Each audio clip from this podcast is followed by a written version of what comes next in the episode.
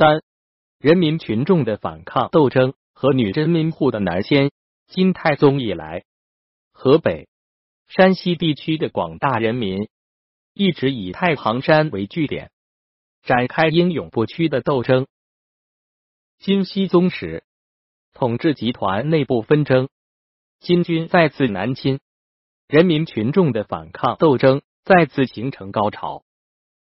一一三八年以来，主要有以下几支：张贵起义。一一三八年秋，泰安族徒当世俘虏张贵，联络当地平民，依据山险起兵反金。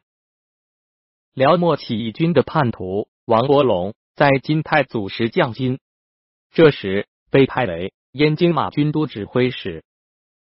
王伯龙军镇压了张贵领导的起义军。梁小哥起义，一一三八年。平阳府人梁小哥率领一支起义军，在太行起兵，曾与元齐国的宋降将徐文作战。梁小哥长期在太行山一带活动。一一四二年，梁小哥率领四十人攻克平阳府神山县，总管府判官邓氏因事事领兵三千镇压。金军远远见两小哥旗帜，即停下来。白天离起义军五六里，才敢活动；夜间则离起义军十多里方，敢扎营。戒备森严，不敢熟睡，唯恐起义军劫营。金军契丹都统马武领兵与起义军激战，马武被杀，金军五千多人逃散。张清超义，一一三九年。山东沿海人民在张清领导下，驾船从海上攻入辽东。起义军打着宋军旗号，攻下冀州。辽东百姓和被掳的南宋人民相率起兵响应。不久，张清又率军退回山东。邯郸人民起义，当金朝统治集团内部纷争时。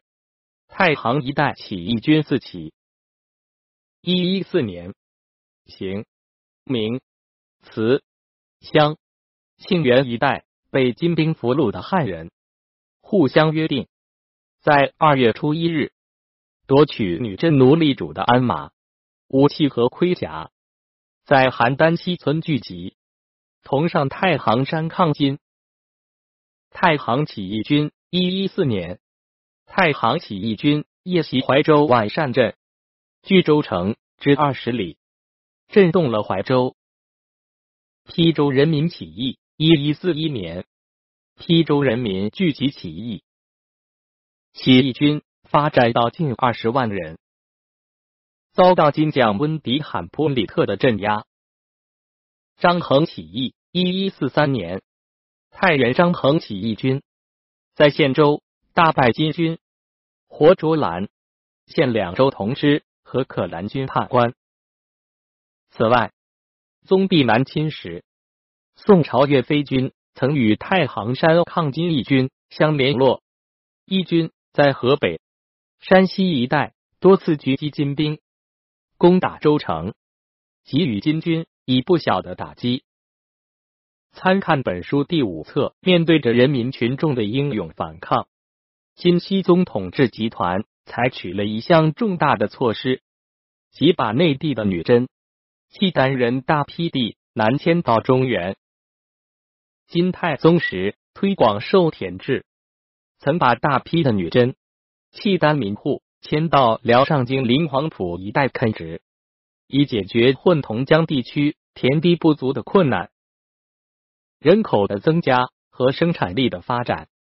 迫使金熙宗不能不进一步解决田地不足的严重问题。金熙宗面对着中原地区汉族人民群众的持久的反抗，又面临着内地垦田的不足。一一四五年，决定创设屯田军制，把女真人和契丹人的蒙安谋客户从本部迁居到中原，借户授给官田耕种。他们和汉族人民杂处，并负有监视和镇压人民反抗的职责。南迁的女真人户，自燕京之南到淮水之北，散居于各地汉人村落之间，多达六万人。与此同时，金熙宗还规定，建国初年编入蒙安谋克部的辽东地区汉人和渤海人，今后不再承袭蒙安谋克职衔。金熙宗时的这些改革措施，显然具有重要的意义。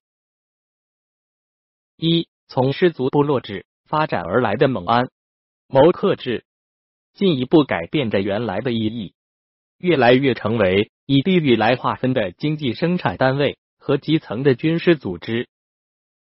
各谋克散出各地，受当地军政官员统辖，彼此间不再有直接的联系。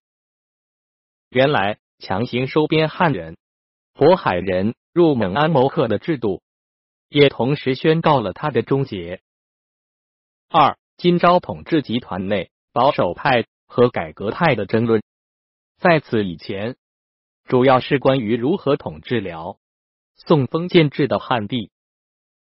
保守派主张不断的从汉地掳掠奴隶带回内地，以发展女真奴隶制度。改革派则主张依照汉地的原有封建秩序，利用汉人地主阶级进行统治。金熙宗的改革又前进了一步，从掳掠汉人到内地，改变为迁徙女真人到中原。这一重大变革的实行，显然是在击败保守派势力后，对保守政策的一个彻底的否定。三金熙宗把大批的女真人迁入中原，虽然只是出于所谓屯田的经济的和军事的目的，但这一措施的实行，又必然要带来统治者所预料不到的不可避免的后果。女真屯田户星罗棋布的砸在汉人封建庄田之间，不能不日益受到汉族的封建经济和封建文化的影响。不能不日益改变女真旧俗。如果说以前还只是在汉族中保持和发展原来的封建秩序，那么女真人南迁后，女真族内部的生产关系也要逐步向着封建制过渡，已是不可免了。